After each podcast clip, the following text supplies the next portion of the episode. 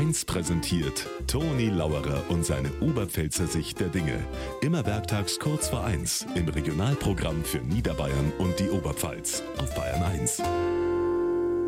Wissen Sie, was ich mir gestern auf Nacht zu Versuchszwecken angeschaut habe? Das Dschungelcamp. Ein Wahnsinn.